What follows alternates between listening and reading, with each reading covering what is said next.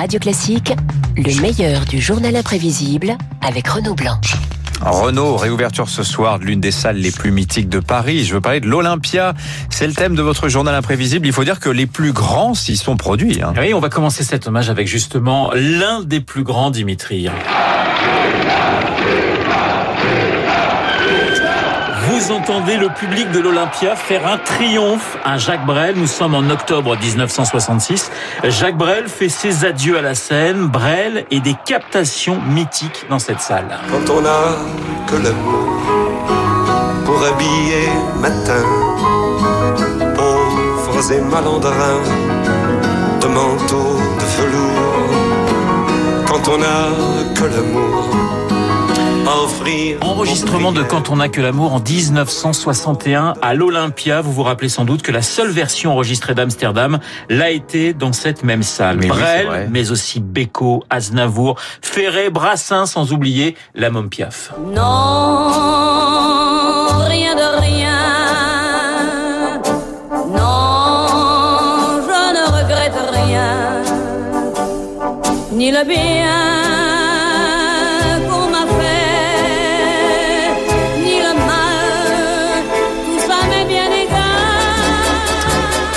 L'Olympia, une salle fondée en 1888, reprise et modernisée par Bruno Cocatrix en 1954. Cocatrix qui invitera aussi bien des artistes français qu'étrangers.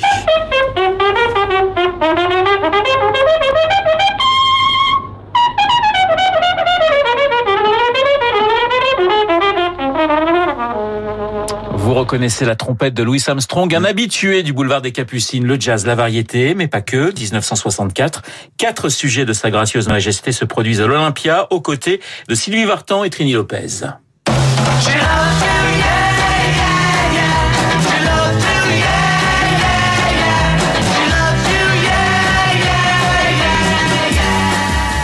Beatles, évidemment, anecdote concernant les scarabées avec le directeur de l'Olympia de l'époque, Bruno Cocatrix, bien sûr. Quand j'ai entendu les Beatles, je dis c'est un groupe qui ne ressemble pas aux autres, euh, qui est original et il y a quelque chose.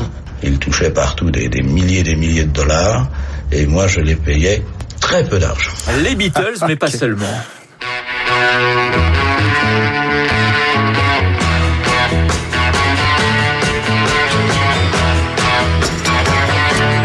Stones également se sont produits à plusieurs reprises dans cette salle mythique, y compris dans les années 2000, une salle qu'aime particulièrement Keith Richards. En 64, c'est Pierre Perret qui faisait, figurez-vous, leur première partie Ah. face à un public déchaîné et il en garde un souvenir ému. Quand je suis arrivé là, il y avait Cocatrix qui me tenait par les épaules, qui, qui me poussait comme ça en disant Allez Pierre, un peu de courage, tu dois arriver à en faire une. Tout le monde s'était fait virer, tu vois, mais tout le monde s'était fait virer. J'ai dit Mais vous êtes vraiment des salauds. Pierre Perret chez nos confrères d'Europe 1. On a cassé pas mal de fauteuils hein, dans cette salle. Fauteuil cassé, Olympia, vous pensez bien sûr à Johnny Hallyday. Question d'un journaliste un soir de concert de l'idole des jeunes à Bruno Cocatrix. Vous, vous attendez-vous à un récital mouvementé? Écoutez sa réponse. Je le souhaite, évidemment, parce que si elle n'était pas mouvementée, c'est que ce serait raté. Et encore, on casse pas de chaise, des fois vous n'êtes pas très content.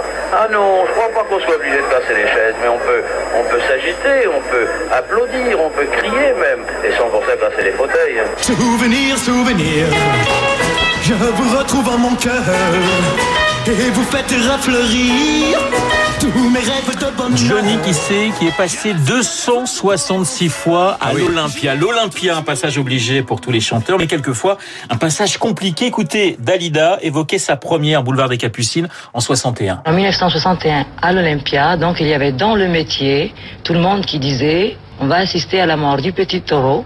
Et le jour de la première, il y avait toutes les radios qui étaient là. Et avant que je rentre sur scène, j'ai reçu une couronne de mort mortuaire qui avait écrit dessus à la chanson de Fund Vive Edith Piaf. Et voilà comment je suis rentré sur la scène de l'Olympia. Alors ça s'est mieux passé par la suite. Se sont produits à l'Olympia Dimitri. La liste est assez impressionnante. En plus des artistes que je vous ai déjà cités, David Bowie, James Brown, Ella Fitzgerald, Billie Holiday, Madonna, Nina Simone, les Beach Boys, etc., etc., etc. Il y a aussi un animateur de radio classique qui a joué sur cette scène mythique. Je veux bien sûr parler de Christian Morin. Et on va se quitter avec Aretha Franklin qui, elle aussi, a multiplié les prestations Boulevard des Capucines. Enregistrement à l'Olympia de Brand New Me. Old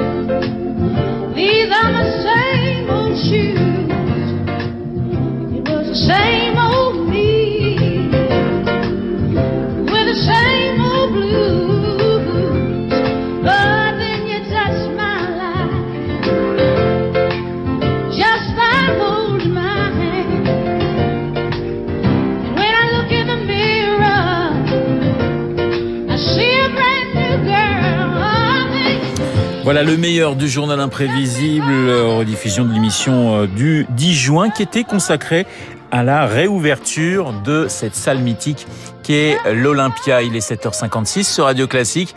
Dans un instant, le décryptage de David Barou.